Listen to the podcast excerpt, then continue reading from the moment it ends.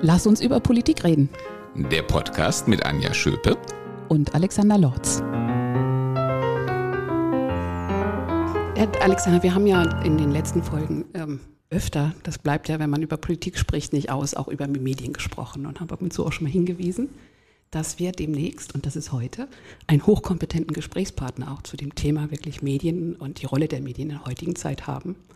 Und Hier wir sagen sozusagen einen Spannungsbogen aufgebaut. Ne? Erstmal haben wir Laien uns ähm, äh, über äh, Medien unterhalten und äh, jetzt haben wir gesagt, jetzt bringen wir den Profi mit rein.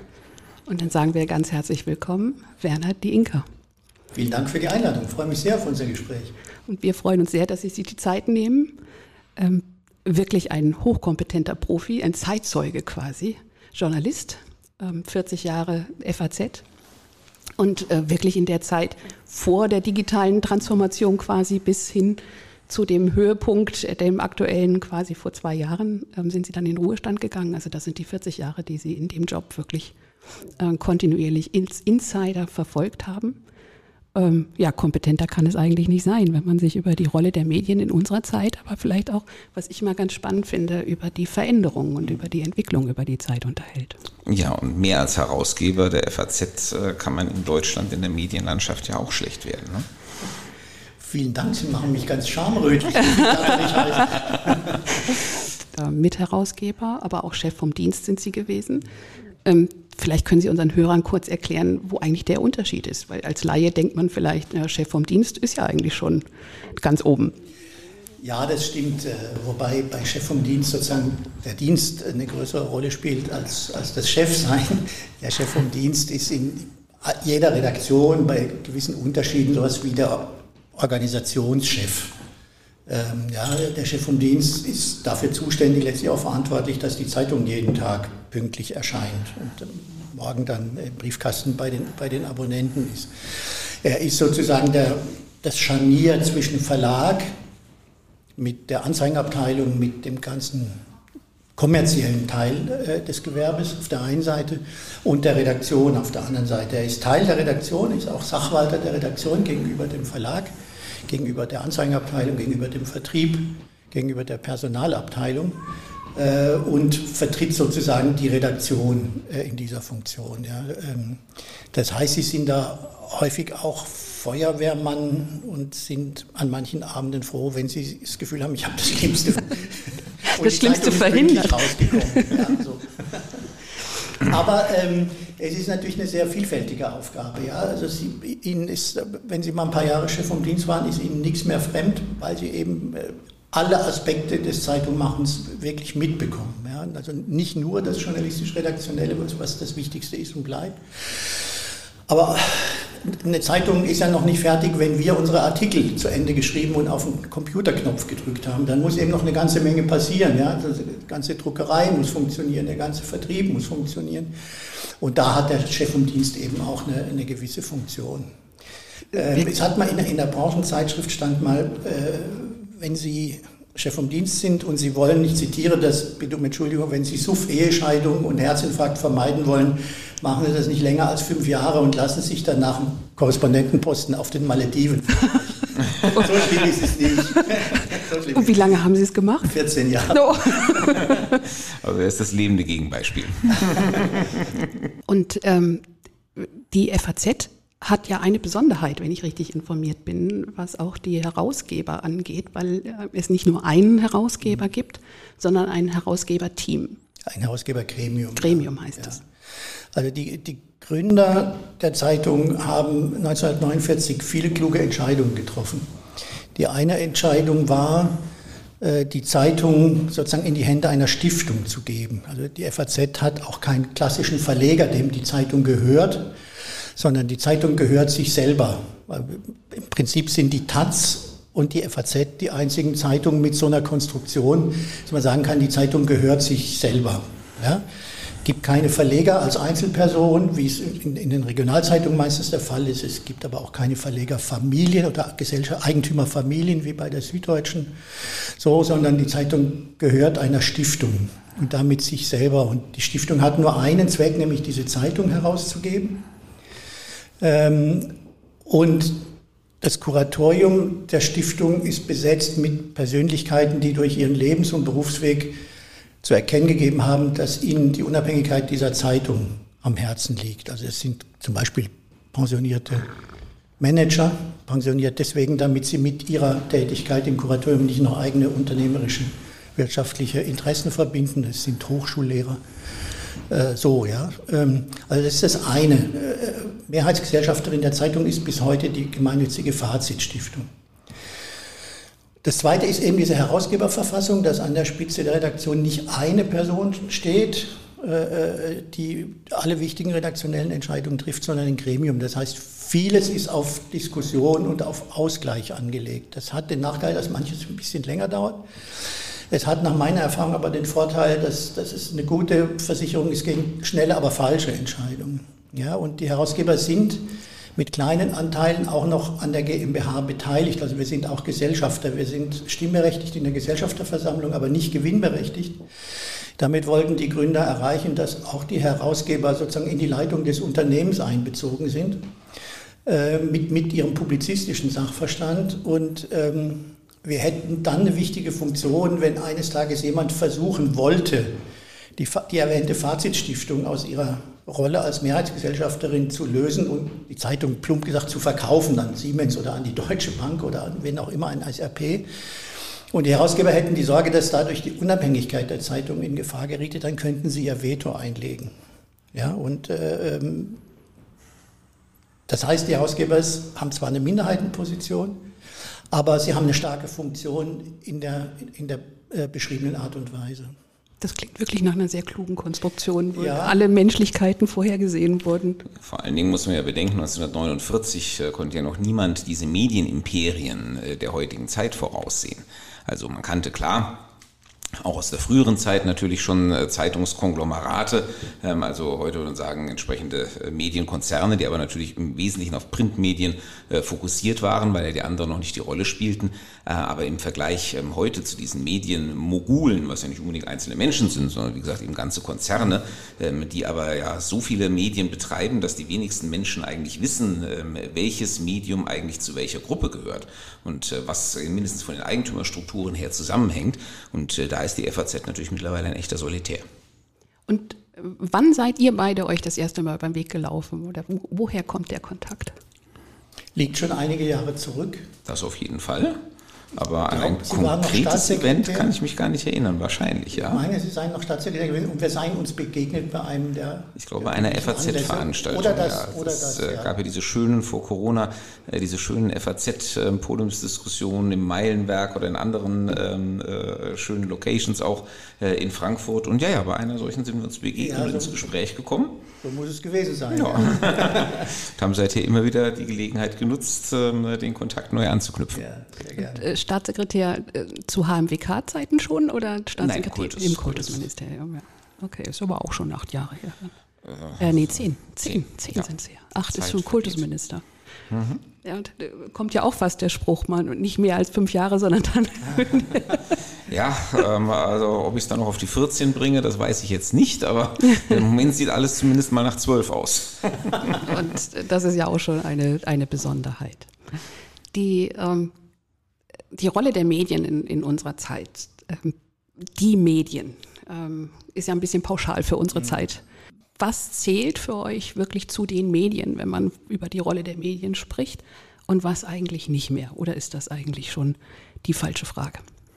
Hm, das merken wir an unseren Antworten. Wollen ja. Sie anfangen, Herr Denker?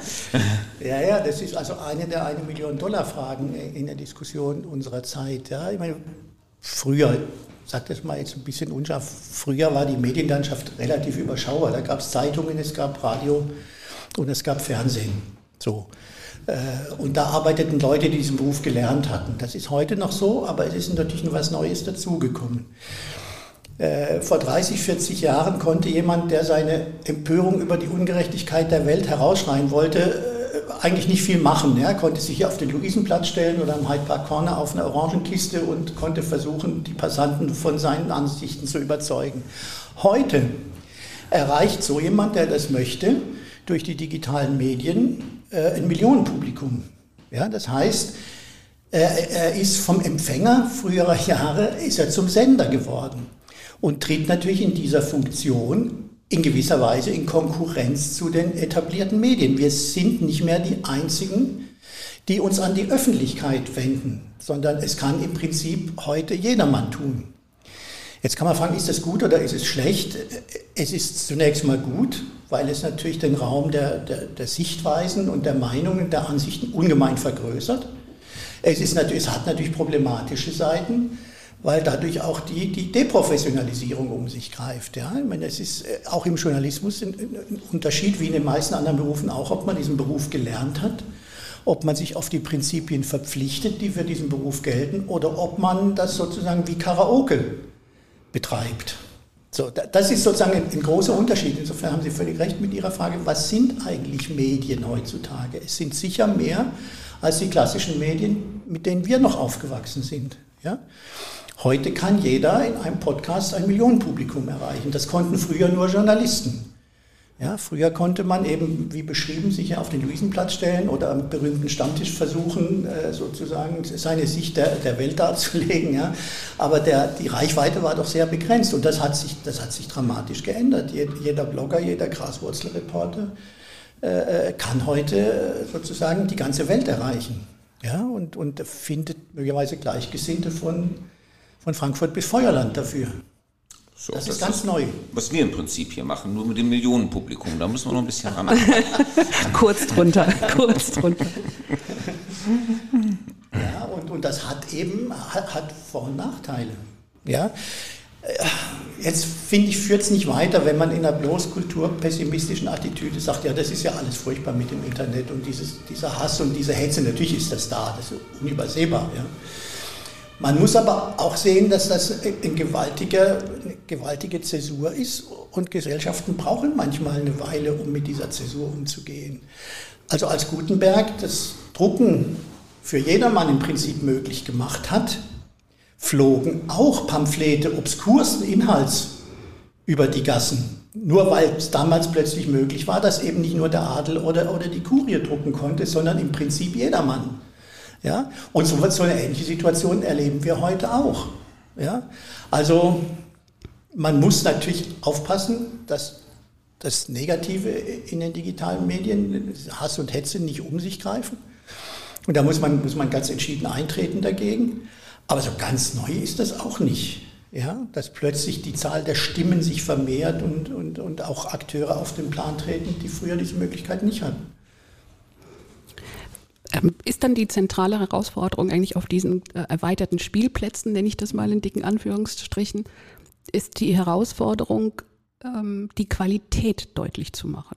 Also ich stelle mir es eben so, wenn man es in die analoge Welt überträgt, ist es ja quasi so, als wenn man in einem Kiosk nicht nur wie früher eben äh, die Tageszeitung oder die Wochenzeitung oder so weiter kaufen konnte, sondern eigentlich jeder da seine eigene Zeitschrift dazulegen kann und das auch noch kostenfrei. Und äh, man geht da halt rein und nimmt sich das oder auch nicht. Und äh, das ist doch eigentlich so ein bisschen der, wie im digitalen Spielplatz. Äh, jeder kann auf Insta, auf, auf Twitter, auf Facebook das ähm, eben dazulegen was er zu sagen hat. Ähm, das hat ja aber mitnichten alles mit Journalismus zu tun. Es hat ja auch oft nicht damit zu tun, dass jemand so tut, als sei er irgendwie ein Journalist und ist eigentlich ein Schaumschläger, sondern jeder postet halt vom Privaten bis zu seiner persönlichen Meinung halt alles. Also ist die zentrale Herausforderung, sich abzugrenzen und die Qualität deutlich zu machen? Ja. Vielleicht bevor Herr Inka aus der äh, Sicht des Medienprofis dazu Stellung nimmt, will ich zwei Worte auch aus der politischen Perspektive dazu sagen. Ähm, denn ähm, du hast ja vorhin die Frage gestellt, Anja, wie definieren wir eigentlich Medien? Äh, da hätte ich jetzt ehrlich gesagt ähm, als Politiker eine sehr einfache Definition. Ein Medium ist alles, ähm, womit ich ähm, die Reichweite meiner Kommunikation äh, hin zu meinen äh, potenziellen Wählerinnen und Wählern, also zu den Bürgerinnen und Bürgern erhöhen kann. Ähm, und ähm, da ist mir grundsätzlich erstmal alles recht. Ähm, aber klar, je mehr Kanäle es gibt, umso mehr Chancen habe ich natürlich, äh, Menschen zu erreichen, mit Menschen in Kommunikation zu treten. Aber umso anspruchsvoller wird es natürlich auch, weil ja auch jeder dieser Kanäle eine ganz eigene Charakteristik hat. Das heißt, man, es reicht eben nicht mehr eine Medienstrategie nach dem Motto, was erzähle ich beispielsweise den Journalisten, damit sie möglichst gute Artikel über mich schreiben, sondern ich brauche eine Strategie für die Journalisten, äh, für die Printmedien, ich brauche eine Strategie für die elektronischen Medien, ich brauche eine Strategie für die sozialen Medien eigentlich noch eine für jedes soziale Medium, ähm, wo ich aktiv bin, weil die sind ja auch alle unterschiedlich von der Zielgruppe, vom Profil ähm, und ähm, von den potenziellen Inhalten her. Und das äh, macht es schon äh, außerordentlich anspruchsvoll. Und es ist keine Einbahnstraße mehr. Das also, auch, ja. Man, äh, und man kriegt von jedem was zurück. Eben das, das vielleicht die Überleitung äh, zu Ihnen, der Inka, weil früher war das eben so, man hatte einen logischerweise begrenzten Kreis ähm, von Journalisten, die auch alle mehr oder weniger kundig waren und die musste man irgendwie überzeugen, die musste man bearbeiten und die musste man so überzeugen von den eigenen Ideen und Positionen, dass sie das idealerweise dann nach draußen transportiert haben. Und Feedback hat man auch wieder über die Journalisten bekommen. Das heißt, die haben ihre Reaktionen eingesammelt, haben die wieder kanalisiert, übersetzt und wieder zu einem zurückgetragen. Äh, und heute wird man eben ungefiltert ähm, mit allem konfrontiert, äh, was da draußen unterwegs ist und da ist die Spannweite ähm, der Meinungen, also sowohl inhaltlich als auch qualitativ qualitativ schon ziemlich extrem. Ja, umgekehrt halt auch. Also äh, die, alle Politiker, nun gibt es ja noch ein paar, von denen nehmen wir eigentlich nicht so gerne was wahr, aber die haben ja genauso die Möglichkeit, äh, mich ungefragt irgendwie mit ihrer Botschaft äh, zu behelligen. Ob ich ja, sie lese oder nicht, ist eine andere Frage. Und gerade diejenigen, die natürlich zu den Qualitätsjournalisten, aber jetzt darf dann gleich Herr de Inke was dazu sagen, ähm, die zu denen eben wenig Bezug haben, weil sie halt von irgendeinem extremen Rand kommen und nicht so gelitten sind, ähm, die bedienen sich logischerweise ähm, dieser äh, Medien in, besonderer Intensität, weil es ja faktisch äh, eigentlich ihre einzige oder jedenfalls ihre beste Chance ist, Menschen zu erreichen. Ja, Sie haben den Begriff Qualität angesprochen. Das ist in der Tat das Schlüsselwort, glaube ich. Also wir müssen es schaffen, möglichst großes Publikum davon zu überzeugen, dass wir einfach seriös arbeiten, dass wir, dass wir nicht Propaganda betreiben, dass wir unterschiedliche Stimmen zu Wort kommen lassen. Da vor allem, dass wir Fakten prüfen, bevor wir sie veröffentlichen. Ja, ich glaube, das wird immer wichtiger. Und wir hatten gerade im Frankfurter Presseclub eine sehr eindrucksvolle Veranstaltung, in der zwei Kollegen vom ZDF stellvertretend äh, für viele Redaktionen mal beschrieben haben, welchen Aufwand sie treiben, um, um äh, Informationen, auch vor allem Bilder und Videos aus der Ukraine jetzt zu überprüfen. Zunächst mal auf Plausibilität. Kann das sein? Oder ist es schon, wenn man nur ein bisschen geschulten Blick hat, erkennbar, das, ist, äh, nicht, das sind nicht Live-Bilder, sondern das sind Bilder aus dem Videospiel, mehr oder weniger plump reinkopiert. Ja. Ähm, das ist etwas, glaube ich, worauf wir immer wieder erstens Wert legen müssen in unserer Arbeit und die großen Redaktionen tun das. Ähm, die, viele kleine auch, ich meine jetzt die, die seriös arbeitenden Redaktionen. Ähm, und dass wir auch, aber auch dem Publikum klar machen müssen, ja, dass es ein kardinaler Unterschied ist, ob, einem, ob man einem als, als Zuschauer, als Leser, als Hörer, als Nutzer einem, einem Kanal vertrauen kann oder nicht. Ja? Also dass da zumindest nicht, nicht absichtsvoll äh, die Dinge verbogen oder, oder aufgebauscht werden. Ja, das, es geschehen dann unter dem Zeitdruck des Tagesjournalismus noch genügend kleine handwerkliche Fehler, aber zumindest der Anspruch muss da sein, dass wir einfach, dass wir sauber arbeiten. Ich glaube, das ist das A und O. Und ähm, da gibt es eben, deswegen habe ich das vorhin mit der Deprofessionalisierung angesprochen, da, da, unterscheidet sich dann schon die, da trennt sich die Spreu vom Weizen. Ja? Also jemand, der seinen Beruf gelernt hat, weiß eben, wie man recherchiert, wie man Fakten überprüft, welche Möglichkeiten einem da zur Verfügung stehen. Und man muss sagen, diese digitalen Medien, die sozialen Medien, äh, die auf der einen Seite das ungeheuer das Tor für Hass und Hetze weit aufmachen, bieten andererseits natürlich aber auch nützliche Instrumente, um Fakten zu überprüfen. Also das ist, äh, das ist auch eine zweischneidige Sache. Ja? Vieles von dem, was die Kollegen, die erwähnten Kollegen vom ZDF gezeigt haben, wäre ohne die digitalen Medien gar nicht möglich gewesen als, als Prüfinstrumentarien.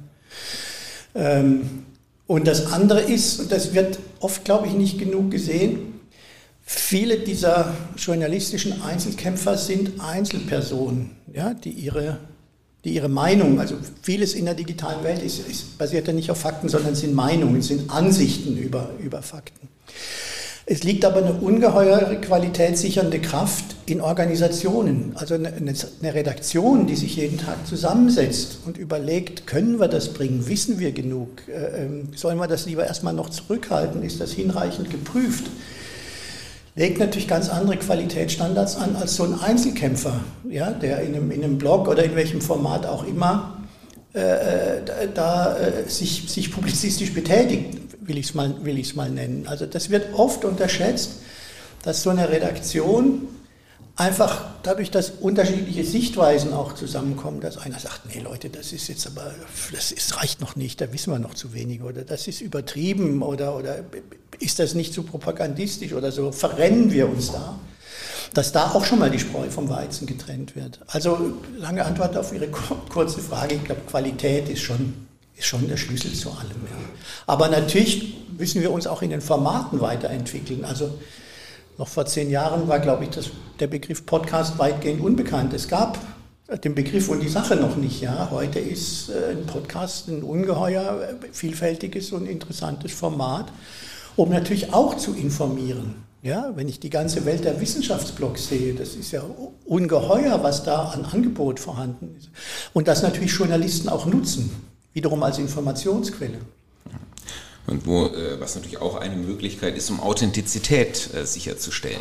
Denn du hast ja auch einen ganz wichtigen Punkt angesprochen, die Bildersprache. Mhm. Ich meine, früher ähm, war wirklich der Punkt, wenn man eine Fotodokumentation hatte, ähm, dann konnte man sich auch darauf verlassen, mehr oder weniger. Also ich meine, gab es auch immer schon Versuche, ähm, Fotos zu fälschen und zu retuschieren, aber das war nicht so einfach und ähm, äh, ist auch. Man sah es meistens auch, ja. Man sah es meistens auch, genau. Ähm, und ähm, dadurch ist äh, auch ein Glaube bei uns ähm, entstanden, dass natürlich, was wir sozusagen mit eigenen Augen sehen, dass das auch stimmen muss. Und es gibt ja auch so ganz berühmte Pressefotos aus früheren Jahrzehnten, die quasi in einem Foto so eine äh, quasi eine komplette Story gebündelt haben und deswegen auch sozusagen zu äh, Ikonen geworden sind äh, für bestimmte Themenstellungen. Das gibt's heute eigentlich alles äh, so gut wie nicht mehr, ähm, weil man sich ja auch auf das, was man visuell geboten bekommt, auf Fotos oder Videos in keiner Weise mehr verlassen kann. Ähm, äh, das ist ja heute alles dermaßen leicht äh, manipulierbar für Leute, die sich damit auskennen. Ähm, und äh, genau deswegen braucht man diese Prüfstellen quasi, ähm, die in irgendeiner Form auch feststellen, ja, ist das überhaupt, kann das überhaupt so gewesen sein oder ist das eben hier ein gut gemachtes Fake? Sie haben vorhin kurz gesagt, eine Gesellschaft muss auch mit diesen neuen Möglichkeiten erstmal lernen, umzugehen. Sind wir da vielleicht langsam schon, dass so ganz vorsichtig ähm, auch so eine, so eine Sehnsucht, so ein, so ein Wunsch nach wirklich äh, Wahrhaftigkeit, nach wirklich verlässlichen Informationen langsam entsteht und so dann vielleicht die Tür geöffnet wird, um eben diese Qualität äh, über die Zeit wirklich deutlich zu machen und dadurch sich auch zu positionieren, auch bei den neuen Möglichkeiten? Ja, ich habe hab schon den Eindruck, also man sieht ja auch an den, an den Zuschauer und, und Zahlen und Einschaltquoten und, und Lesequoten, dass in der, in der Corona-Pandemie schon der Wunsch bei vielen da war, sich, sich einer verlässlichen Quelle anzuschließen, ja, und dass man, dass man das vielleicht wieder stärker schätzt als zu Zeiten, in denen es scheinbar nicht so drauf ankam. Ähm, ich glaube schon, dass das den Qualitätsmedien hilft, wenn, wenn man das fast zynisch so sagen darf. Ja, diese krisenhaften, diese krisenhaften Seiten wecken, glaube ich, bei vielen äh, das Bedürfnis nach verlässlichen Informationen, Dingen, auf die man sich verlassen, denen man, denen man glauben kann. Äh, ob, ob, das, ob wir schon genügend gelernt haben als Gesellschaft, mit diesen ungeheuer vielfältigen neuen Medien umzugehen, weiß ich nicht. Ich glaube, das ist ein Prozess, der, der, der lange dauert. Ja. Ähm, aber wir müssen uns diesem, diesem Prozess natürlich aussetzen. Und man jetzt äh, schon die Chance habe, mit dem Kultusminister zu sprechen, kann man immer wieder darüber reden, ob es nicht gut und vernünftig wäre, in der Schule schon solche Medienkompetenz, wie das dann genannt wird, einzuüben. Ich weiß, es ist auf, auf den Kultusminister prasselt viel ein. Was was soll nicht alles noch in der Schule behandelt werden? Gesunde Ernährung, jetzt Medienkompetenz, was weiß ich nicht alles. Und nicht alles gehört auch in die Schule. Aber ähm, ich weiß natürlich aus eigener Erfahrung noch, äh, wie, wie, wie dankbar auch Lehrerinnen und Lehrer sind für solche Zeitungs- oder Medienprojekte allgemein. Ja, sozusagen das, das fügt sich dann oft ein wunderbar in das Curriculum, wenn Redaktionsbesuche gemacht werden oder wenn wir, wenn das gewünscht wird, auch mal in eine Klasse gehen und, und einfach mal eine Schulstunde lang über unseren Beruf sprechen, so wie wir das jetzt tun. Was ist das eigentlich, Journalist zu sein? Was heißt das? Heißt das, dass man einfach alles daher senden oder, oder hinschreiben darf? Oder so, gibt es da jemanden, der das dann verbietet und da, da darf der Bundeskanzler eine Zeitung schließen und so? Ja? Da gibt es ja auch viel Unwissen. Ich weiß, ich äh, finde das sehr gut, äh, Absolventen der Deutschen Journalistenschule in München gehen immer am Tag der, Fre der Pressefreiheit Anfang Mai in, in ihre ehemaligen Schulen und reden dort mit ich glaube mit Oberstufenschülern, soweit es sich um Gymnasien handelt, dann über ihren Beruf und, und, über die Themen, über die wir heute auch sprechen. Was, was, wozu brauchen wir eigentlich Medien? Brauchen wir sie denn überhaupt noch? Ja? Wozu sind sie Nütze? Und von welchen Maximen lassen wir uns auch leiten in unserem Beruf? Ich glaube, das muss man auch, und da haben wir noch viel Luft nach oben, das muss man auch immer wieder klar machen. Sie haben vorhin zu Recht die Dialogeigenschaft der, der neuen Medien angesprochen. Ja, aber ich meine, früher haben wir, haben wir Leserbriefe veröffentlicht. Das war im Prinzip schon unser Gespräch mit Lesern oder man traf mal abends in der Kneipe oder wenn man auf einer auf eine Veranstaltung traf man Leser, die einen dann angesprochen haben.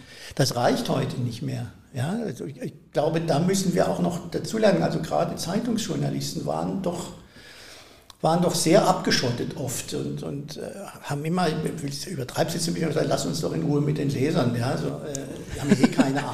Die Welt wäre so schön, wenn es keine Leser gäbe. Ja, genau. den Spruch gibt es ja eigentlich aus der Schule. Und lesen und sich ansonsten ruhig verhalten. Das, das war damals schon falsch und reicht natürlich heute bei weitem nicht mehr. Ja. Das ist aber auch, bietet uns eine Chance eben zu erklären, warum wir so arbeiten, wie wir arbeiten und, und, und warum wir bestimmte Dinge machen und warum wir äh, da ein Foto gebracht haben, über das man vielleicht diskutieren kann. Und das, ich habe es vorhin schon angedeutet, dass natürlich gerade im Tagesjournalismus viel auch unter Zeitdruck geschieht. Ne? Oft hätte man gern noch zwei Stunden mehr Zeit, nochmal was nachzuprüfen oder nochmal noch noch mit, mit einer anderen Person darüber zu sprechen. Aber irgendwann ist Redaktionsschluss und in, elektronischen Medien ist das noch viel härter und unter dem Einfluss der digitalen Medien ist das, der ganze Betrieb sowieso noch mal schneller geworden. Nicht immer zum Vorteil. Ja, also bei einer Zeitung haben Sie doch immerhin die Chance, bis zum Redaktionsschluss um 18 oder um 22 Uhr noch mal ein bisschen noch mal nachzurecherchieren oder noch mal jemanden anzurufen. Ja. Heute haben Sie in, in, in, der, in der digitalen Welt wird erwartet, dass Sie möglichst schnell sozusagen auf, auf Sendung sind. Und, und ähm, das macht die Sache nicht unbedingt immer besser. Ja, aber was die Menschheit mal erfunden hat, vergisst sie nicht wieder. Wir können jetzt nicht die Tube in die Zahnpasta zurückdrücken und sagen, wir machen, war nicht so gemeint. Das Internet so wie die Zeitung. Es gibt einmal am Tag einen Redaktionsschluss. Ja, das ist, das wäre naiv, sozusagen allein sich das vorzustellen. Aber durch die Beschleunigung sind natürlich auch nochmal neue Herausforderungen dazugekommen. Ja? Deswegen, deswegen, kennen wir auch diese Fälle in der Tat von irgendwelchen Meldungen, die dann wieder eingefangen werden mussten, ja. äh, zwei Stunden später, weil man halt festgestellt hat, das war jetzt doch ein bisschen voreilig. Und wenn man die zwei Stunden gewartet hätte, äh, dann wäre man schon nicht mehr der Erste, sondern äh, die Nummer 57 gewesen, ja. die die Meldung bringt und kein Mensch hätte mehr äh, auf die eigene Seite geguckt. Also gut, wenn man gewusst hätte, dass man dann die 56 anderen korrigieren kann, ähm, dann natürlich schon, weil damit erregt man natürlich die meiste Aufmerksamkeit, aber das kann man ja vorher nicht nicht wissen. Ähm, ich wollte vielleicht noch hinzufügen, weil er mich natürlich auch als Kultusminister angesprochen hat, ähm, dass ähm, äh, Medienkompetenz bei uns natürlich schon heute äh, auf der Agenda steht, äh, dass wir das auch in vielen, vielen Projekten, also auch gerade auch mit Akteuren wie beispielsweise den digitalen Helden oder anderen, ja bereits versuchen, auch in die Schulen hineinzutragen, eigentlich auch sehr erfolgreich. Äh, wenn wir jetzt dieses neue Fach digitale Welt äh, an den Start mhm. bringen, dann ist das natürlich auch etwas, äh, wo Medienkompetenz mit auf der Agenda steht, die da mit eingeübt werden soll. Also ich glaube, vom Curricularen her sind wir eigentlich da schon jetzt ganz gut unterwegs. Ähm, aber ähm, wir haben natürlich das Problem einfach, es muss ja auch immer von Menschen vermittelt werden. Ähm, und die Schnelllebigkeit der Zeit ist halt so immens. Also selbst wenn ich jetzt heute beispielsweise Lehrerinnen oder Lehrer ausbilde, wenn er oder sie nicht permanent selber up-to-date bleibt, äh, dann ist alles, äh, was äh, die Person über Medien gelernt hat, in spätestens drei, vier Jahren hoffnungslos veraltet. Und damit kann man überhaupt nichts mehr anfangen. Ähm, und natürlich die jungen Menschen, die jeden jeweils aktuellen Stand aufsaugen, die sind natürlich per se immer vorne dran. Und das ist eine echt schwierige Aufgabe für Lehrerinnen und Lehrer, ähm, da sozusagen immer irgendwo mit in der Spur zu bleiben und überhaupt noch mithalten zu können mit den digitalen Fähigkeiten der Kinder und Jugendlichen. Da kann ich Sie nur ermutigen, ich weiß, dass das schon geschieht, aber da kann ich Sie nur noch ermutigen, auch wirklich zu kooperieren mit Redaktionen. Ja. Also alle von uns kommen gern mal in eine Schulklasse und reden einfach über die Arbeit und, und also die beiden Kollegen vom ZDF, ja, wenn sie jetzt zum dritten Mal die, da einfach diesen Faktencheck machen mit den heutigen digitalen Möglichkeiten, die können ungeheuer spannende Dinge erzählen. Also auch gerade für Schülerinnen und Schüler, die mit dieser Welt aufwachsen, die mit diesen Instrumenten von Google Street View angefangen, das ist ja noch ein relativ einfaches äh, äh, Prüfinstrument, ja. Ich glaube, die haben da, haben da ein offenes Ohr dafür. Ähm, also man kann sich da auch der Expertise von, von, von, von Profis äh, bedienen. Trotzdem, also dieses, die, dieser Punkt, ähm, die Schule müsste mehr darauf vorbereiten, das haben wir ja in verschiedenen Kontexten, wir beide auch schon mal zu fassen gehabt. Ähm, wir beide sehen das relativ kritisch, dass man sagt, da muss es gestemmt werden und da ist es möglich. Sicherlich ein wichtiger Ort, aber ähm, mitnichten irgendwie der, der es alleine stemmen kann. Und ähm, ich habe so den Eindruck auch, es geht immer wieder um die Kernkompetenzen. Also das technische Wissen natürlich, was ist alles möglich, das sich so rasant verändert, das ist das eine. Aber wenn es darum geht, im Kern zu erkennen, wo steckt eigentlich Qualität und was ist Qualität eigentlich im Bereich des Journalismus und der, der überhaupt der Nachrichten oder der Medien, dann ähm, ist es vielleicht zu entkleiden von der Frage, ist das jetzt ein Post auf Instagram oder ist es ein YouTube-Video oder ist es irgendwo äh, ein Faltblatt, das verteilt wird. Also da habe ich schon Hoffnung, dass Schule da gut was machen kann, mhm. um, um diese Kernfrage äh, zu vermitteln. Äh, dass aber alles andere an der Schnelllebigkeit und wie läuft es eigentlich mhm. flankierend natürlich Schule auch leisten kann, aber nicht alleine.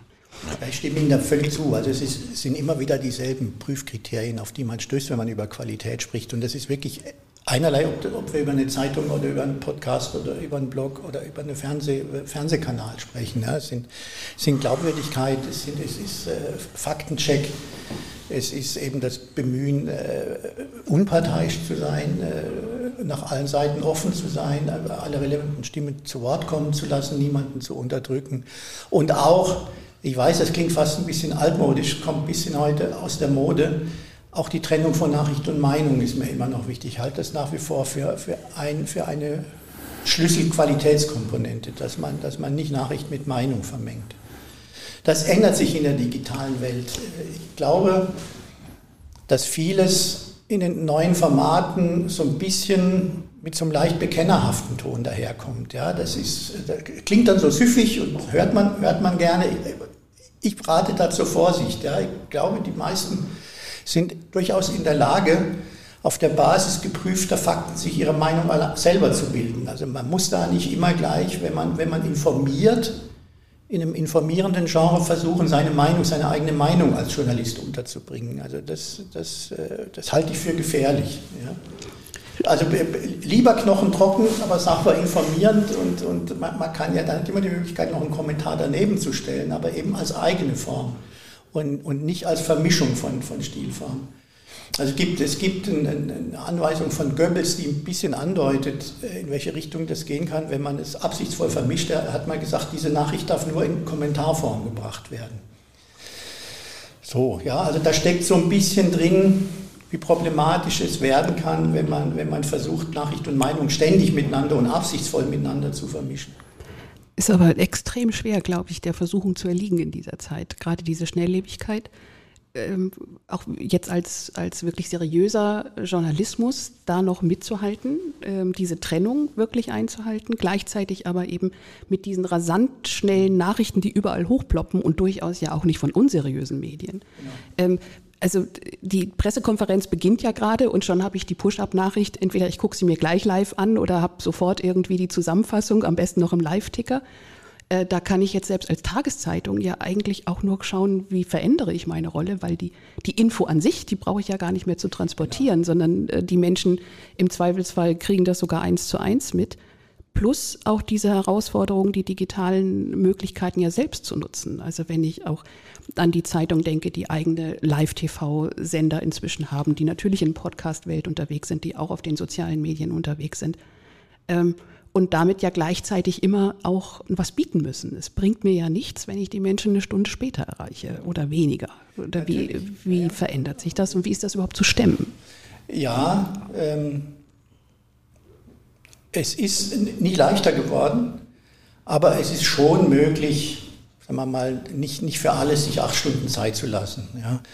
Aber, aber Sie haben völlig recht, äh, die Pressekonferenz äh, läuft noch, da gibt es schon die ersten Nachrichten. Die Frage, muss man das mitmachen? Bis zu einem gewissen Grad wird es erwartet, aber man kann sich dem ja auch entgegen, entgegenstemmen. Ja. Also es gibt dann auch so eine gewisse Atemlosigkeit, die auch nicht, glaube ich, von den Leuten auch nicht gewünscht wird. Ja. Man kann ja sagen, okay, wir warten jetzt mal die Pressekonferenz ab, es ist dann immer noch schnell genug, wenn wir dann wenn wir dann was veröffentlichen. Und es hat eine Kollegin von mir hat mal einen, klugen Satz gesagt, sie hat gesagt, es macht natürlich für die Qualität meines Berichts schon einen Unterschied, ob ich die Zeit und die Chance habe, die, sagen wir mal, 50 Seiten der Begründung einer Entscheidung des Bundesverfassungsgerichts wenigstens überflogen zu haben. Ja, und das braucht dann seine Zeit. Und, und das ist aber das ist ein Zielkonflikt, ja, äh, mit dem man zurechtkommen muss. Aber es spricht natürlich nichts dagegen, mal ganz schnell irgendwie auf den Draht zu geben, das Bundesverfassungsgericht hat entschieden, das so und, und, und, und später mehr. Das geht schon. Ja. Aber gerade Zeitungsjournalisten müssen sich da natürlich umstellen. Und jetzt ähm, Medien und, und äh, Politik ähm, als ja, ein Tandem gesehen. Was hat sich aus Ihrer, deiner Sicht ähm, da verändert? Oder ist es im Kern eigentlich das Gleiche wie früher, nur mit anderen Möglichkeiten? Ja gut, aber die anderen Möglichkeiten äh, verändern die Sache schon qualitativ. Ähm, also das eine äh, ist ganz bestimmt äh, die Schnelllebigkeit, ähm, die Herr de Inker eben auch schon angesprochen hat. Ähm, früher hatte ich auch einfach mehr Reaktionszeit, selbst in kritischen Situationen ähm, äh, wenn äh, irgendwas da passiert ist und ähm, die, äh, die Pressemeute, wenn ich das mal so sagen darf, sammelte sich draußen, dann konnte man die immer irgendwie noch ähm, vielleicht auch sagen, also was weiß ich, es gibt äh, heute Abend um 18 Uhr, machen wir Pressekonferenz und hatte damit natürlich auch äh, in, auf der politischen oder auf der administrativen Ebene selber die Möglichkeit, nochmal zwei, drei Stunden vielleicht zu gewinnen. Man sagt, jetzt holen wir uns erstmal eine ordentliche Sachverhaltsdarstellung ein, was ist denn da eigentlich los, ähm, was äh, sagen meine Fachleute dazu? Ähm, und hatte dann einen viel besseren Gesamtüberblick schon selber, wenn man vor die Presse trat. Heute kann man sich das nicht mehr leisten, äh, weil man weiß, bis dahin sind schon so viele Nachrichten viral, ähm, dass man erstens selber gar nicht mehr läuft und ähm, auch keine Möglichkeit mehr, noch irgendwas zu korrigieren. Also geht man selber sofort raus und dann natürlich auf der Basis einer unvollkommenen Informationsgrundlage. Und äh, dann steht man als Politiker immer vor der schweren Abschätzung, die man früher halt nicht in dieser Permanenz und in dieser Intensität hatte. Ähm, äh, wie weit lege ich mich jetzt aus dem Fenster? Äh, weil wenn ich nur das sage, was ich wirklich weiß, äh, ist das möglicherweise sehr wenig. Und ähm, dann kommt die Presse hinterher und sagt, äh, oder die, die Menschen, die dazuhören, sagen, äh, was soll das denn? Der hat doch nichts zu sagen. Er hat doch nur hier irgendwas dahergeschwätzt. Ähm, wenn ich zu viel rausgehe, wenn ich vor allem irgendwas behaupte, was eben noch nicht hinreichend validiert ist und muss das später wieder einkassieren, äh, kann mich das möglicherweise den Kopf kosten. Äh, denken wir mal an Fälle wie Franz Josef Jung als Bundesverteidigungsminister, der halt ähm, auch erstmal halt eine vollmundige Bewertung ähm, der Geschehnisse damals um diese beiden Tanklaster, ähm, die die Bundeswehr da zerstört hat, äh, abgegeben hat, wo er noch kein vollständiges Informationsbild hatte. Aber er hatte das Gefühl, er muss jetzt halt auch ein bisschen markig auftreten, sich vor seine Soldaten stellen. Ja, und dann war eben drei Tage später, sah die Lage völlig anders aus und jeder hat gesagt, äh, was hat denn der Minister da für einen Mist erzählt? Und da musste er auch am Ende zurücktreten. Und solche Beispiele gibt es mittlerweile halt wesentlich häufiger als früher, weil man selbst die Reaktionszeiten ähm, nicht mehr hat, ähm, äh, um Dinge ähm, abzuprüfen, ähm, sondern weil man sozusagen mit äh, in den Strom springen und äh, in irgendeiner Form auch mitschwimmen muss. Macht es einen Unterschied, ob es um Bundespolitik oder Landespolitik geht? Ja, die Bundespolitik ist halt einfach noch schnelllebiger. Ja, und steht noch mehr im Fokus der Öffentlichkeit. Genau. Als, als Landespolitik, wesentlich mehr hinter einem her. Aber die, die Mechanismen, die Sie zutreffend beschrieben haben, sind, glaube ich, überall dieselben und gelten ja nicht nur für die Politik. Ja? Also ganz ehrlich, ich halte auch nicht viel davon, wenn ein 21-jähriger Fußballspieler, der eben einen entscheidenden Elfmeter verschossen hat und noch nach Fassung ringt, zwei Minuten nach Spielende von einem Reporter gefragt wird, wie fühlen Sie sich jetzt? Ja, so. Ich meine, was soll der arme Kerl denn sagen? Da gibt es auch. Wenn, wenn, er ehrlich ist, äh, muss man das wahrscheinlich ähm, äh, zensieren, weil äh, die Sprache nicht äh, alltagstauglich ist. Ich bin da in der Welt nicht so unterwegs, ist doch gar nicht so lange her, dass einer von denen dann auch gesagt hat, ja, ja. diese dämlichen Fragen, jetzt reicht's mir und ist abgehauen. Ja, jetzt, ja, ich ja auch. Und ich habe ich hab den jungen Mann verstanden, ja. Mhm. Also, Kannst du dir nicht leisten, Alexander? nee, das stimmt. Das, das ist ja auch. Groß nach dem, nach dem Champions League-Finale, glaube ich. Ja. Er hat gerade gewonnen und dann wurde er gefragt, warum sie denn so schrecklich gespielt und beinahe verloren hätten. Dann sagte er, das ist doch jetzt, also hat, hat wörtlich zu dem Reporter gesagt, du hattest 90 Minuten Zeit, dir eine intelligente Frage auszudenken. Ja, richtig, Die ist es genau. nicht. So, das fand ich noch, also eine, das war eine, eine sehr schlagfertige Reaktion, Antwort, das muss man sagen. Ja. Ja, aber es äh, hat auch einiges dann an Berichterstattung noch nach sich gezogen. Also, äh, aber ich muss auch sagen, ich habe da tiefes Verständnis für die Menschen. Ich nehme die auch da wirklich in Schutz. Aber du hast natürlich trotzdem recht und da werden an uns Politiker auch noch höhere Ansprüche gestellt. Ja. Also äh, wir müssen die Professionalität aufbringen, to always keep a straight face. Ähm, und ähm, selbst also im Angesicht ähm, von äh, Anwürfen, die einen innerlich auch tief treffen, irgendwo nach außen trotzdem Ruhe und Gelassenheit zu bewahren. Ich gebe ehrlicherweise zu, das klingt einem auch nicht immer. Ähm, manchmal hat es ja auch positive äh, Auswirkungen. Ich erinnere mich an irgendeine äh, Pressekonferenz, das war während der Corona, der Kultusministerkonferenz, ähm, wo mich irgendein Journalist also so geärgert hat, dass ich den dann wirklich ähm, vor äh, sozusagen allen laufenden Mikrofonen in den Senkel gestellt habe. Ähm, äh, das, das heißt aber schon was. Also ein paar Tage kenne ich dich schon. War es jetzt so richtig gut, aber ich bekam dann witzigerweise von den ganzen Kolleginnen und Kollegen, denen der auch schon auf den Bäcker gegangen war, bekam ich hinterher dann Reaktionen und sagte, wurde toll, dass endlich mal einer auf den Moment mal aufzustehen und da zu sagen, was hier wirklich los ist. Aber das ist natürlich, muss man ehrlicherweise sagen, also ja, da kann man halt auch ganz fürchterlich daneben hauen. Ähm, und äh, dann ist man selber äh, an der Wand. Ähm, und äh, deswegen ist die generelle Regel dann trotzdem so, also immer die Kontenance bewahren, immer ruhig und gelassen und sachlich versuchen zu antworten. Ähm, na gut, wenn einem halt manchmal der Kragen platzt, dann platzt er halt. Ist im Kern wahrscheinlich nie anders gewesen, also wirklich im eigentlichen Kern, ähm, aber durch diese Schnelllebigkeit und diese, diese Vielfalt an Kanälen sicherlich noch, noch mal wichtiger geworden, als wenn man jetzt vor, weiß ich nicht, 40 Jahren ähm, mal einem Journalisten gegenüber sich im Ton vergriffen hat, wobei ich das jetzt gar nicht so werten würde, aber mal dahingestellt, ähm, dass sich das schon, schon auch verschärft hat. Ähm, Herr Denker, ist die, sind die, die Medien ähm, auch ein bisschen in die Richtung unterwegs, dass sie das auch wollen, dass sie, dass da auch mehr unterwegs sind, die das versuchen zu provozieren, damit sie halt auch irgendwie über sowas berichten können, damit sie sich abheben können? Ja, da ist ganz schwer eine Aussage sozusagen für die Medien zu treffen. Es hat immer Krawallmedien gegeben, die sowas suchen. Ja. Und es hat immer Medienredaktionen gegeben, die jetzt darauf nicht aus waren. Ja. Auch wussten, äh, ich kriege ja keine, keine fundierte Antwort, wenn ich versuche, mein Gegenüber zu provozieren. So, ja. also es ist immer besser, man, man wahrt da auch den, den Ton und den Umgangston und, und weiß auch, dass das jeweilige Gegenüber auch auf der Basis unvollkommener oder vorläufiger Informationen jetzt antwortet oder antworten muss. Ja. Ähm, ich habe nie viel von diesem Krawallton gehalten, äh, ähm, ähm, zu versuchen, da das Gegenüber in, in, die Enge zu treiben. Also ich glaube, man tut sich selber als Fragesteller auch keinen Gefallen. Man, man kriegt nicht die guten, gewünschten, gehaltvollen Antworten, wenn man versucht, sein Gegenüber zu provozieren. Was was denken Sie über ähm, die, die Behauptung, die Wahrnehmung, die These, ähm, wir seien insgesamt äh, irgendwie in der Richtung unterwegs, Sehnsucht nach einem neuen Politikertypus, äh, nach einem neuen Politikstil? Ähm, Beispiel äh, diese, dieser permanente Vergleich äh, Scholz und Habeck. Mhm. Der eine, wie man es nicht macht, ähm, so habe ich im Moment den Eindruck, dass es so die ein, fast einhellige Meinung in den Medien, durchaus auch in den klassischen, seriösen, bis hin zu, in Interviews versucht man irgendwie bei Herrn Scholz, jetzt nicht im Sinne von unflätig oder provozierend, aber doch äh, ihn so lange äh, zu fragen und herauszufordern und sag doch endlich mal, wie du es denkst.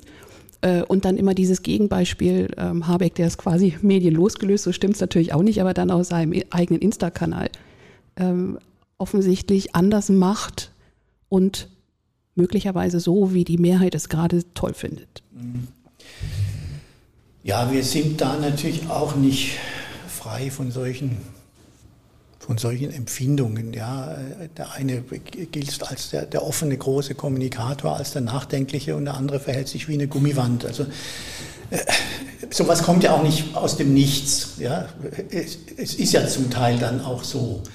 Ähm, aber wir, auch wir können uns die Politiker nicht aussuchen, äh, mit denen wir es zu tun haben, ja, sondern müssen, müssen versuchen, sozusagen mit, mit denen zu arbeiten, die da sind, sind ja schließlich gewählt. Äh, und zu versuchen, eben auch aus einem vielleicht eher etwas verschlosseneren Naturell dann, dann doch ein bisschen was rauszuholen. Ja? Äh, dazu, da gibt es ja Methoden.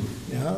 Ähm, ich glaube, dass wir zu schnell und da gibt es dann schon das, was Sie vorhin mit dem Begriff Medienmeute angesprochen haben, dass wir uns gelegentlich zu schnell uns unisono eine Meinung bilden, auch, auch über Politiker. Ja, also der Bundeskanzler angesprochen, da kommt ja nichts und er weicht immer nur aus und, und der andere ist eben der, der, der Medienliebling und so. Und das wird dann problematisch, wenn, wenn, wenn es so ein Einvernehmen unter den Journalisten, unter den Medien gibt. Das, das verstärkt sehr schnell so ein Image auch eines, eines Politikers oder eines Sportlers oder eines, eines, eines Managers und so. Da, ich glaube, da müssen wir auch ein bisschen aufpassen. Also ich glaube, wir sind über uns selber, das ist jetzt ein anderes Beispiel, aber wir sind über uns selber erschrocken, äh, wie wir mit, der, mit, mit Christian Wulff als Bundespräsident umgegangen sind. Äh, der war sicher nicht der beste Bundespräsident, den wir je hatten. Aber er war auch nicht der Schurke, als, den er, als der er gelegentlich dargestellt worden ist. Ja? Ähm, er hat da sicher Fehler gemacht in, in, in der Kommunikation und in der Sache und, und so. Aber da gab es schon so ein, so ein, so ein Medienmeutenverhalten. Mir wird immer unwohl, wenn ich das Gefühl habe, die, die, schreiben jetzt alle dasselbe in dieselbe Richtung und, und, und, und jemand ist der Größte oder ist der größte Schurke. Da müssen wir ein bisschen aufpassen und da haben wir auch Anlass sozusagen gelegentlich unsere Rolle zu überdenken. Das geschieht dann immer, es geschah auch nach, nach der Causa Wolf. Oft hält es nicht lange vor. Ja? Also das gibt es schon, solche solche Phänomene, dass wenn jemand mal bei den Medien unten durch ist, dass er es dann wirklich, er oder sie es wirklich schwer hat, äh, weil, weil wir dann schon auch äh, sozusagen einem gewissen Härtentrieb folgen. Ja. Ähm, so, da, da, da, müssen wir ein bisschen aufpassen. Und das, das wird durch, eben durch die besprochene Schnelligkeit auch nicht, nicht, nicht besser und nicht leichter. Nein, nicht durch die sozialen Medien, weil natürlich die Journalisten die ja auch permanent äh, bedienen müssen und damit auch konsultieren müssen. Und wenn sich dann, ich sage mal, so ein Shitstorm oder irgendwas Vergleichbares äh, in den sozialen Medien aufbaut, äh, dann ist man natürlich als Journalist äh, da auch nicht frei davon. Also dann ähm, als Einziger da zu widerstehen und zu schreiben, also ähm, ihr seid jetzt alle der Ansicht, ähm, das sei ein ganz schlimmer Finger, ähm, aber ich muss euch widersprechen, das muss man doch hier anders und differenzierter sehen. Das ist halt schon auch nicht einfach. Also da ähm, erhebt man schon auch dann einen hohen Anspruch ähm, an die Journalistinnen und Journalisten. Und ähm, die sind ja auch nur Menschen. Also äh, natürlich ähm, lassen die sich auch manchmal von so einer Welle vortragen. Die Professionalität, da würde ich Herrn de Inge recht geben, die Professionalität ist das, was einen dann noch immer am ehesten dagegen schützt, weil man halt mal gelernt hat, sich nicht vortragen zu lassen. Ähm, aber ähm, ja, wir sind alle Menschen und irgendwo ist für jeden auch die persönliche Belastungsgrenze äh, erreicht, wo dann quasi der Damm bricht und man sich von der Strömung mitreißen lässt. Auf ein Phänomen würde ich gerne noch zu sprechen kommen. Ähm, Stichwort äh, Lügenpresse, ähm, gekaufte Medien quasi, ähm, teilweise sogar mit dem Wort gleichgeschaltete Medien durch die, durch die Regierung. was glauben Sie, was glaubst du, wo kommt das her? Also da gibt es sicher mehrere Wurzeln. Ähm, es gibt relativ gut untersucht in amerikanischen Medien- und Journalismusforschung sozusagen den äh, Hostile Media Effekt, den feindlichen Medieneffekt. Jemand, und das sind, das kommt ja auch gerade oft aus diesen Richtungen, äh, Menschen, die eine starke Überzeugung haben, starke politische Überzeugung, empfinden noch die ausgewogenste Berichterstattung als voreingenommen. Ja? Also wenn sie überzeugter, militanter, kämpferischer, weiß ich, Impfgegner sind, dann empfinden Sie noch den ausgewogensten Bericht über das Phänomen, über Vor- und Nachteile der Impfung als, als gekauft oder zumindest als voreingenommen. Ähm, und da das, glaube ich, zugenommen hat, dass ein Teil der Bevölkerung in manchen Fragen jedenfalls, sagen wir mal, kämpferischer eingestellt ist als früher überzeugter ist von bestimmten Ansichten. Und jetzt, wir kommen wieder darauf zurück, jetzt eben auch die Möglichkeit, das hat über digitale Kanäle auch zu äußern. Da, da, haben viele das Gefühl, ich bin nicht alleine, da draußen denken alle so wie ich. Ja, alle sind ja meiner Meinung. Das gibt Lügenpresse und die werden gekauft und kriegen jeden Morgen ihre Direktiven aus der Staatskanzlei oder vom, vom KGB oder von der, von der CIA oder, oder aus dem Bundeskanzleramt oder von der jüdischen Weltverschwörung. Da gibt es ja hunderttausend angebliche Quellen dieser, dieser äh, Medienmanipulation. Ja? Wenn, wenn man das Gefühl hat, ja, ich bin da nicht alleine, das denken ja alle so, so dann verstärkt das natürlich diesen Effekt noch. Ja? Und umso wichtiger ist, dass wir eben mit den Möglichkeiten, die wir haben, und zwar ruhig und gelassen und souverän und selbstbewusst, aber nicht auftrumpfend, einfach versuchen da, darzustellen, dass wir eben keine Direktiven kriegen jeden Morgen und mhm. dass wir uns nicht miteinander absprechen und dass wir uns nicht kaufen lassen, ja, äh, sondern dass wir sozusagen unserem eigenen, unserem eigenen Kompass folgen und der ist professionell äh, geeicht und, und, und folgt nicht den Direktiven von irgendjemandem. Und es ist nicht unmöglich, das den Leuten auch zu, zu erläutern. Ja. Aber wir müssen es auch tun. Ja, es reicht nicht zu sagen, ja, das sind ja alles Idioten und so, das lohnt sich gar nicht mit denen zu reden. Äh, ähm, die, die Ansicht, das zeigt sich ja immer wieder in Untersuchungen über Medienvertrauen. Das Medienvertrauen hat wieder zugenommen. Aber die Ansicht, naja, da gibt es irgendeine steuernde Instanz, eine steuernde Hand, die ist schon bei einem Drittel der Leute, also die sonst auch ganz vernünftig denken, ist schon vorhanden. Ja, sozusagen, es, es gibt da Anweisungen oder Absprachen oder man, man kungelt irgendwie. Das ist schon da. Und vor allem sagen, glaube ich, 36 Prozent der Befragten nach einer neueren Mainzer Untersuchung, das, was ich in den Medien sehe, höre, lese, entspricht nicht dem, was, ich, was mir in meinem Alltag begegnet. Das ist etwas, was, was uns zu denken geben sollte. Ja? Wenn, man, wenn man in dieser Weise sozusagen an den, an den Themen vorbei operiert, die die Leute möglicherweise beschäftigen, das ist, äh, das ist ein Alarmzeichen. Aber das ist nochmal was anderes als diese Verschwörungstheorien, die Sie angesprochen haben. Ich glaube, die, das geht weiter zurück. Ja, also allen, allen Medienvertrauenuntersuchungen zufolge geht das zurück, der Anteil der Leute, die eben denken, wir seien gekauft und gesteuert und manipuliert. Ähm, und und man, man kann es auch, glaube ich, aus der Welt schaffen, ja, indem man einfach auch zeigt, wie wir arbeiten. Oder wann haben Sie das letzte Mal einem Journalisten Direktiven gegeben? der Traum. Der Traum eines Politikers. Vor allem Regierungsverantwortung, wenn man doch nur endlich die mal dazu bringen könnte, so zu schreiben, ähm, wie man das selber haben möchte. Sie tun es einfach nicht, jedenfalls nicht in einer Demokratie. Ähm, äh, da, wo sie es tun, das ist ja auch das sicherste Zeichen immer, ob man sich in einer Demokratie bewegt oder nicht, in einem freiheitlichen Staat bewegt oder nicht, ähm, äh, wenn man eben in den Medien auch ähm, deutlich Meinungen erkennt, äh, die ähm, der offiziellen Regierungslinie zuwiderlaufen. Und zwar ohne, dass die Protagonisten dann äh, innerhalb von Tagen irgendwie von der Bildfläche verschwinden und nicht mehr gesehen werden. das ist wirklich das, woran man sagen kann, solange das der Fall ist, lebt man in einem freiheitlichen Gemeinwesen, in einer Demokratie. Ähm, und ähm, wenn irgendwann alle Medien nur noch ähm, die offizielle Regierungslinie in leicht unterschiedlicher Tonalität wiedergeben.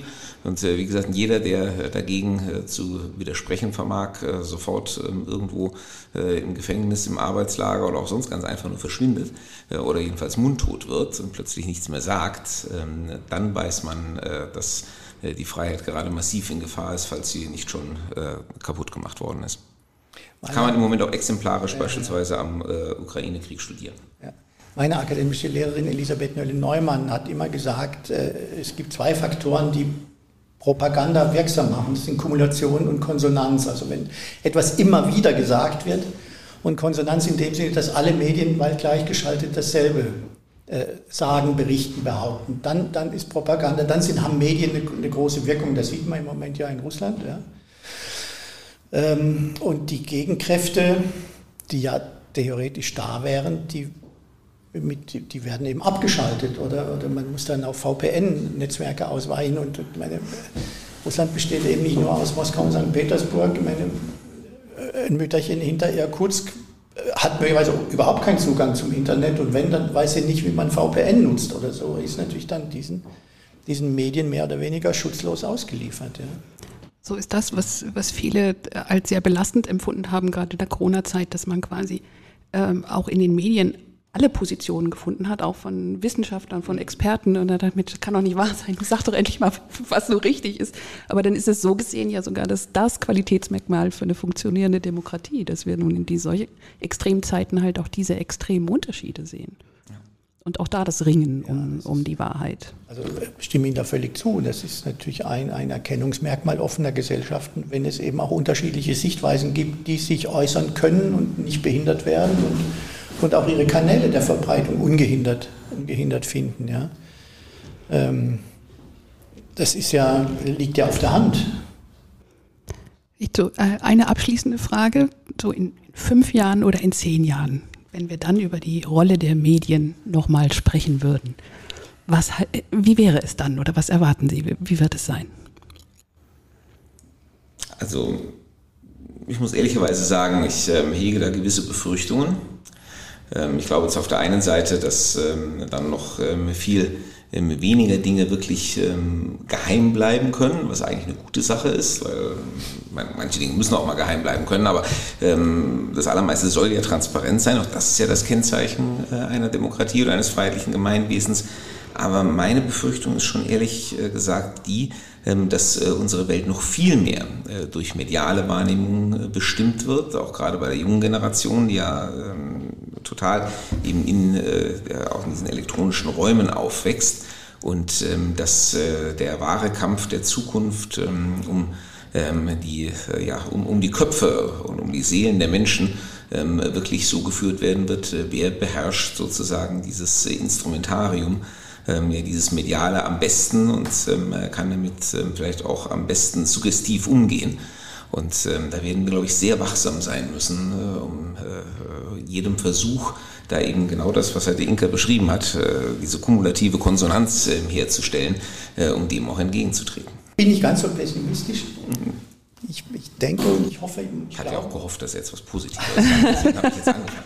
ich glaube aber auch, wir haben ja schon darüber geredet, dass wir, dass die Gesellschaften äh, besser lernen oder, oder überhaupt lernen, mit, mit diesen neuen Medien, diesen neuen Äußerungsformen umzugehen, sie richtig einzuschätzen, sie auch richtig einzusetzen. Ähm, meine, jede, jede Schülerin, jeder Schüler, der selber mal Opfer eines Shitstorms auf, auf dem Schulhof äh, geworden ist, hat, glaube ich, ein besseres Verständnis darüber, was kommunikative Fairness ausmacht, als, als, als wir es noch äh, erlebt und, und gelernt haben. Ja. Ich bin überzeugt eigentlich davon, dass, dass, dass wir ähm, sozusagen lernen werden, diese Medien sachgerecht zu nutzen, sie richtig einzuschätzen und, und auch da, dass sich da die Spreu vom Weizen trennt. Es klingt, klingt so, als ob wir ein, eine neue Etappe der demokratischen Mündigkeit erreichen müssen. Also einfach aufgrund der, der aktuellen Gegebenheiten unseren politischen und auch gesamtgesellschaftlichen Diskurs ähm, ein bisschen anders lernen müssen, was durchaus auch ja was mit Emotionsmanagement zu tun hat. Inka nickt. Ich glaube, auf diesen Schlusssatz können wir uns sehr gut einigen, liebe Anja. Leider ist die Zeit schon um, der, die wir uns nehmen können. Für mich ein wunderbares Gespräch mit vielen interessanten Gedanken. Ich danke ganz herzlich. Wir bedanken uns ganz herzlich und würden uns sehr freuen, wenn wir Sie immer wieder einladen dürfen. Sehr gerne, jederzeit. Sie wünschen, wir spielen. ja, dann sagen wir für heute auch wieder ähm, auf Wiederhören. Ähm, bis zum nächsten Mal, wenn es wieder heißt, lass uns über Politik reden.